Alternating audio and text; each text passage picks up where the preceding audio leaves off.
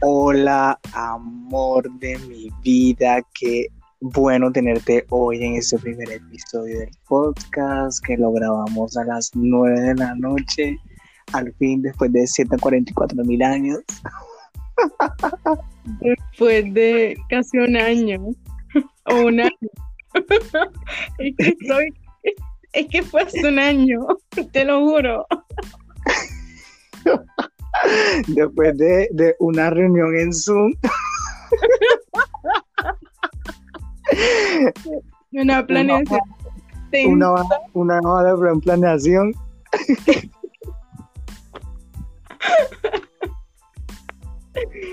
Ay, no. Al fin decidimos. Es que así, suceden las cosas, las mejores cosas en la vida, ¿cierto? Cuando se toma una decisión ya, en el acto. Sí, pero como alguien por ahí nunca tomaba la decisión en enseguida. No, no mañana. Mañana lo hacemos, mañana lo hacemos. ¿Quién podrá hacer eso? Ese. ¿Quién será? No lo sé, no lo sé, pero dicen que se parece a mí. Yo sí creo. Ay, ¿y qué tal si comenzamos con eso? De, del posponer las cosas, ¿qué piensas sobre eso? Es un mal hábito. Pero no, no puedo, no puedo no puedo opinar mal de las personas que hacen eso. Doble moral. El doble moral no se puede, amor. Eso sí, jamás. Eso sí, jamás. No puedo hablar mal de, esas, mal de esas personas, pero. Pero sí puedo hablar mal de mí misma. Lo mejor que hay. Burlarse de uno mismo. Y debo decir que estamos pendejos. Pero con mucha razón.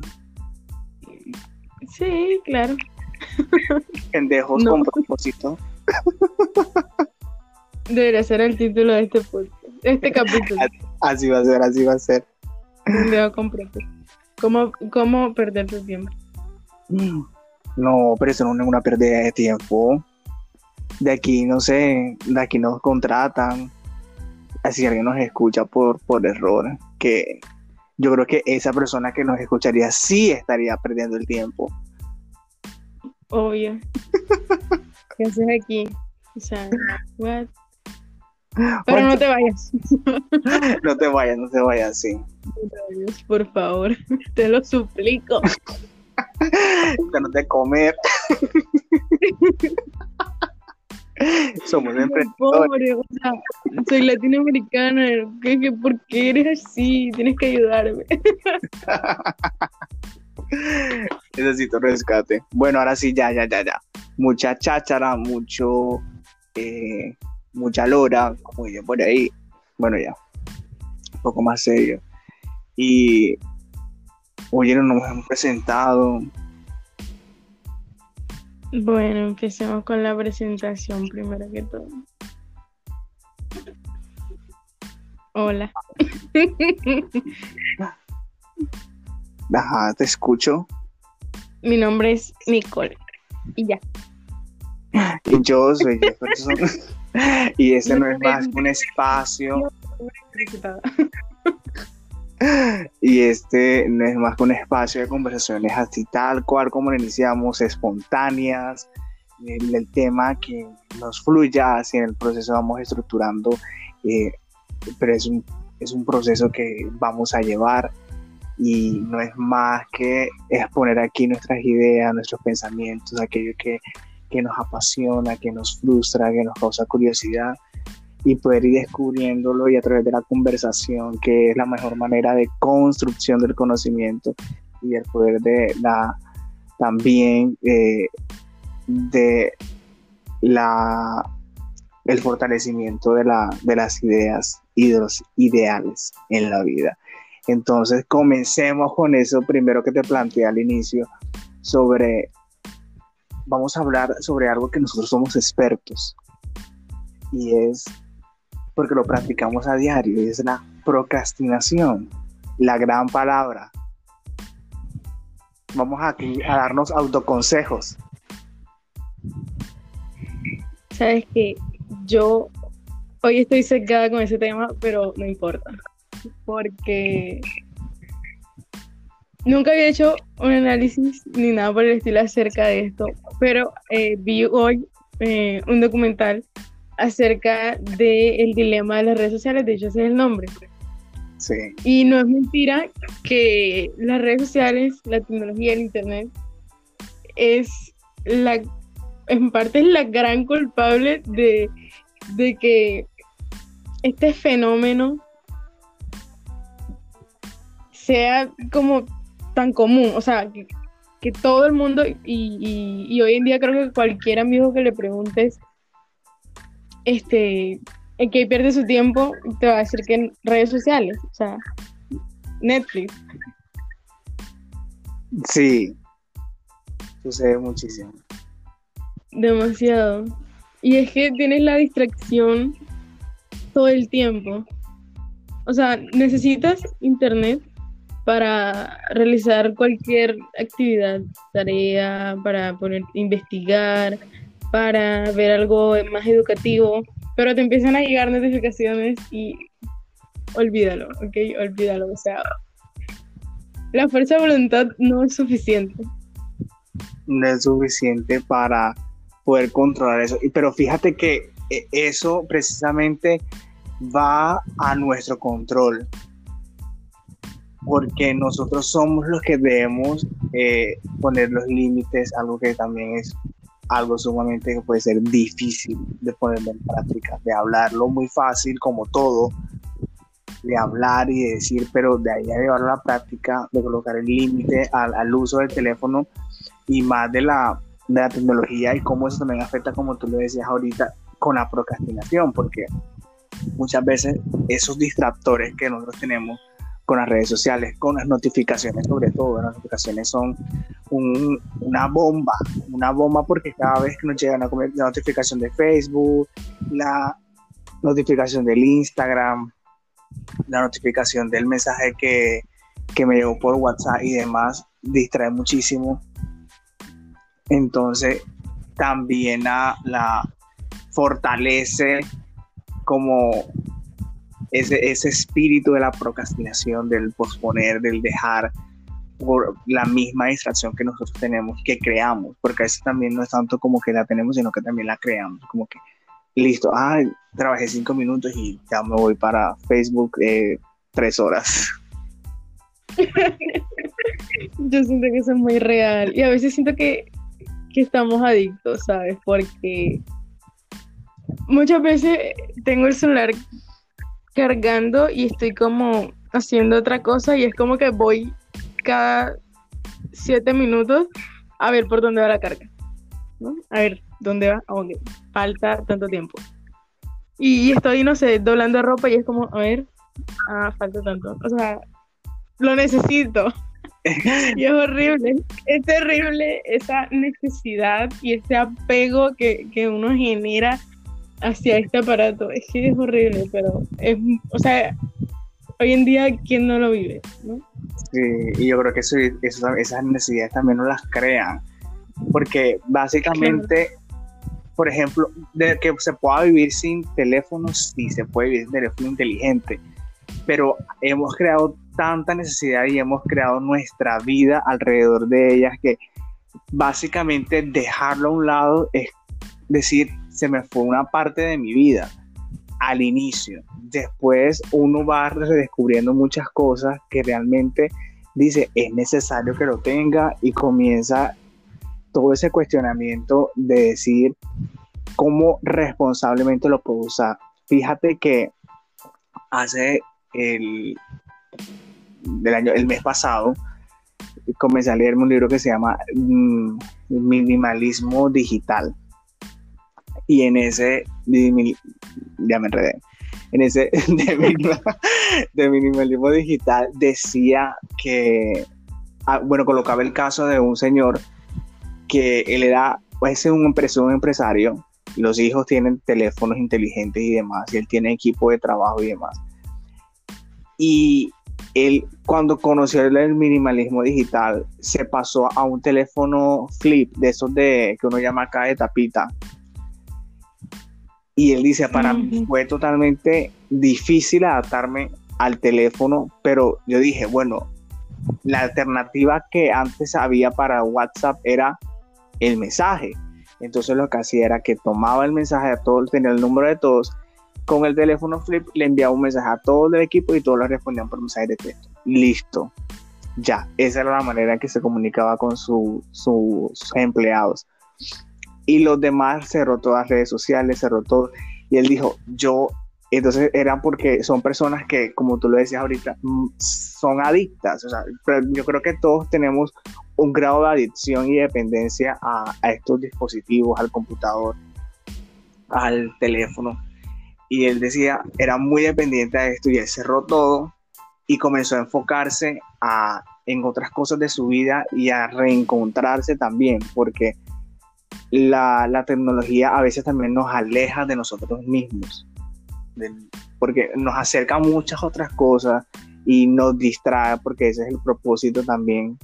No tanto a veces también, no creo tanto en eso de informarnos, porque ahora con tanta desinformación, con tantas noticias falsas, sitios web que no son confiables, y donde debería ser todo lo contrario en una época donde nuestro conocimiento va a mil y tener que nosotros desconectarnos de todo esto para volver nosotros a conectar con nosotros mismos es algo que puede orar la cabeza, o sea, literal, como que Dios mío.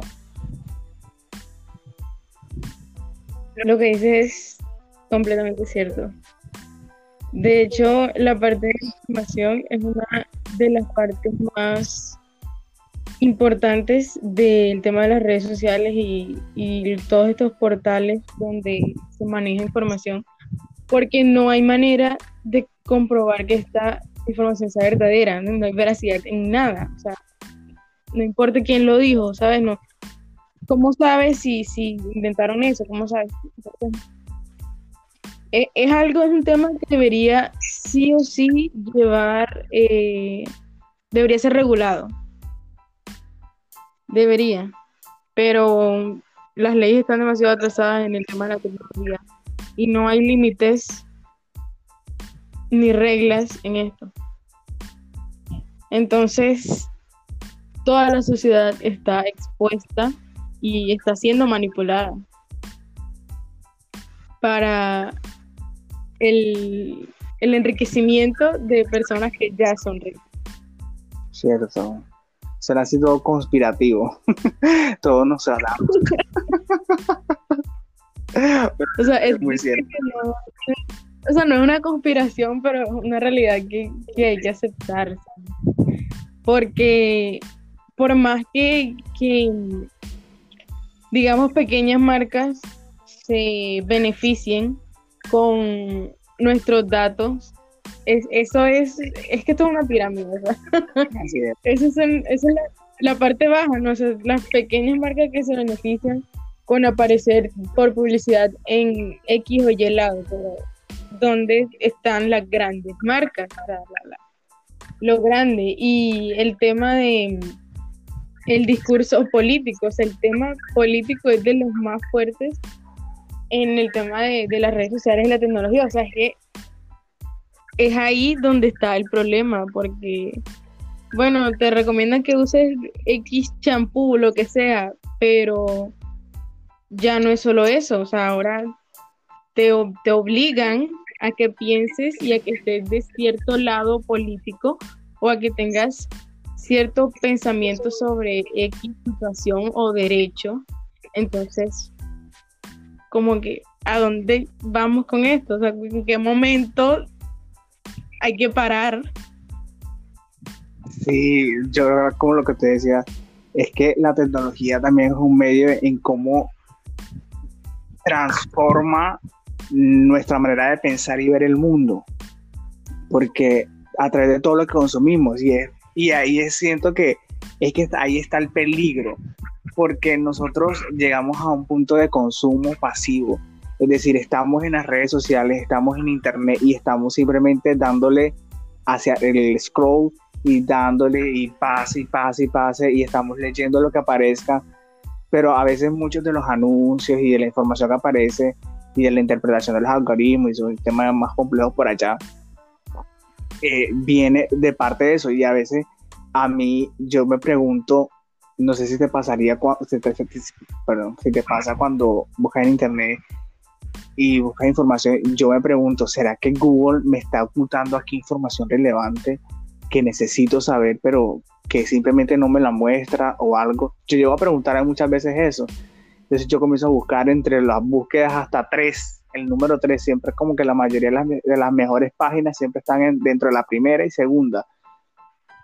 Pero siempre buscar como una tercera por allá. que hay dentro de esos 198 mil millones de resultados en 0,3 segundos? cierto. Es muy cierto.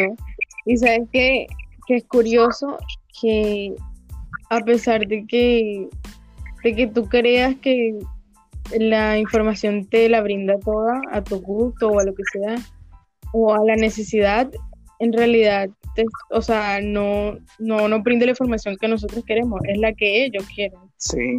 Porque si, si tú buscas eh, una palabra hoy en Google, yo podría buscarla y me podrían salir resultados completamente diferentes por el contexto social en el que vivo, por los gustos dependiendo de mis otras redes sociales o por mis búsquedas anteriores. Exacto. Entonces, o sea, ¿cómo, ¿cómo puedes creer en la información si, que te brindan si no es la, información verdadera, sino simplemente la información que a ellos les conviene dar? Exacto, como todas las restricciones que le colocan también al acceso a la, a, los datos, a la información, porque ellos tienen acceso a nuestros datos, pero nosotros ahí a poder acceder es como crearle el mercado a cada, a, cada sitio, a cada publicación, a cada post, como que no todo le llega a todo el mundo. Así uno lo busca en Google, así uno esté en Facebook, así esté, porque de esa manera es como también ellos pueden trabajar para ser, entre comillas, más eficientes y poder vender mejor su producto y sus campañas y demás. Eso es un tema bastante complejo, de eso interesante. Que, como es, eh, adentrarnos mucho más en eso porque sí que está chévere, porque es hacia allá es que vamos. Porque nosotros no, ya, eso, ya eso de campañas, así que, vos a vos, ay no, que venga, venga el panfletico. Mierda, el panfleto no es. el, y no, no que esto no, no, va para atrás, o sea, esto no va a, a, disminuir, esto va a evolucionar y, va a crecer. Y no es que de un día a otro van a desaparecer las redes sociales, y no, ellas, ellas ya no se van. Ahora en este momento es cuestión de que, de que se tomen como riendas en lo que hay, porque eso que hay no va a desaparecer. Sí, no va a desaparecer. Y yo creo que también hace parte de la regulación. Y algo que tú decías al principio era que legalmente no hay nada que rija a la tecnología. Yo creo que ese es el momento ya de uno, bueno, yo aquí desde, como le dices, desde el sesgo que tenemos, pero ahorita, pero también como consumidores, porque somos.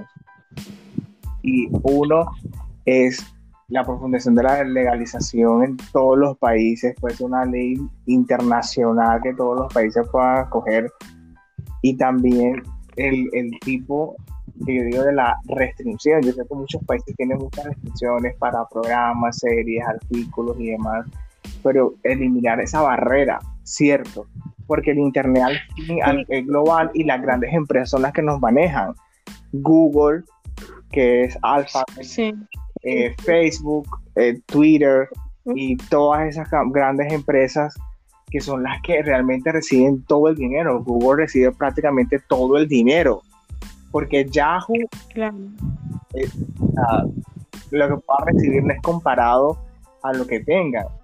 Bing, el otro buscador, tampoco. Entonces, la mayoría siempre va y son esas grandes empresas las que nos tienen en sus manos. Entonces también ellos colocan los, límites y, toda esa cantidad de, restricciones que al fin y al cabo, ¿qué? ¿Con qué propósito? Claro, lo que pasa es que es, es eso de lo que estamos hablando. O sea, se necesita sí o sí una regulación para las redes sociales y los sitios web en general, de cualquier tipo. Porque no, no es prohibir una aplicación, no es prohibir en cierto país eh, un- una página, lo que sea, porque todos, digamos que todos deberíamos tener derecho a acceder a estos sitios web si se nos, da la gana y punto. El punto es que estos, estas herramientas deberían estar reguladas, deberían tener ciertas leyes y ciertas eh, cosas establecidas que no, no deben usar. Exacto. Y ahí, de aquí a que eso pase, mm, resucita Matusalén. Hay un gran camino. un gran camino. Un gran camino, así es. Y falta muchísimo, muchísimo para que eso pueda llegar a ser una realidad. Y más sobre todo aquí en este país, ¿sabes? Porque Colombia, en cuestión de regulación de tecnología, ay, pues, Ah, Colo- Colo- este, el país de leyes Colombia. Ay, no, eso sí jamás. Quedamos lindos, quedé. Bienvenido a el show de hoy. ¿Te imaginas que alguien entre aquí con la, la esperanza de encontrar un- algo serio? No sé. Igualmente es el primer capítulo, ahora lo publicamos y miramos qué tal sale. Ah, Yo creo que no va a salir. tiene que salir. Tiene que salir, tiene que exponerse y vamos a ver qué tal. Entonces, llegamos hasta aquí. Esta es la prueba. Se va a llamar piloto. A ver qué tal, cómo suenan nuestras voces, cómo se ve todo amor. Aquí somos muy serios. Súper serios. Todos los temas son súper serios y esto, esto es seriedad. Así es. O sea, yo no puedo creer que estemos grabando aquí periodismo y negocios internacionales. Una bomba. Una bomba de información. Total. Pero aquí estamos como que Luna Gil es mi pastora. Mi religión, presidenta. Nada me faltará. Amén. Entonces nos vemos el, en el primer capítulo o en el segundo. No sé. No- bueno, nos vemos en el próximo capítulo. Y creo que no dijimos nada sobre nosotros, solo como hola, somos. Y bueno, está bien. Somos Ahí nos irán conociendo. Somos lo mejor que ya ha pasado en la vida, amor. Síguenos en nuestras redes inexistentes porque este podcast no tiene redes sociales. Oye, ¿sabes que en el, en el documental que me dio y al final, o sea, a mí me gusta ver todo completo, créditos, todo, porque yo soy re intensa. Entonces, al final, donde los créditos dijeron, síguenos en nuestras redes sociales. Es broma. Los trolearon. Como, como que quedé. Vale la pena verse todo hasta el final. O sea, vean los créditos, no tiene nada de malo ver los créditos. La gente apenas como que un minuto, ya, apagó. Siguiente película. Adiós. Sí, siguiente película, por favor. Vean los créditos, encuentran cosas buenas ahí. Bueno, amor, entonces, en los créditos de este podcast, edición